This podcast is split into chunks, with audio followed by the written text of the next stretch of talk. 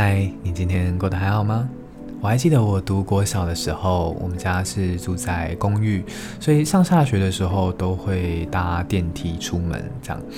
那有一天上学让我印象很深刻，那时候我们出门准备搭电梯去学校，然后我跟我妈在搭往下电梯的过程当中，电梯不知道突然怎么了，我们进去没多久，它就急速的到一楼。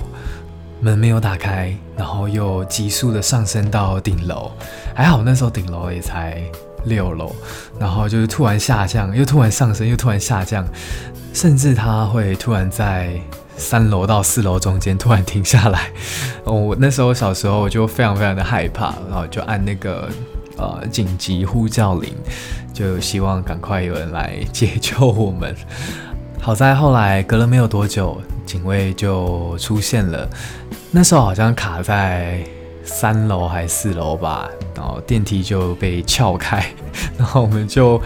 它也不是在就是水平处，它是在一个不上不下位置，然后我们就逃生出来。所以其实我现在搭电梯都会有一点点的阴影，就突然怕它上升或突然急速的下坠。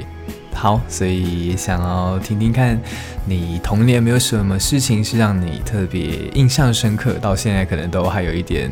呃，心有余悸的小故事呢？可以跟我分享一下。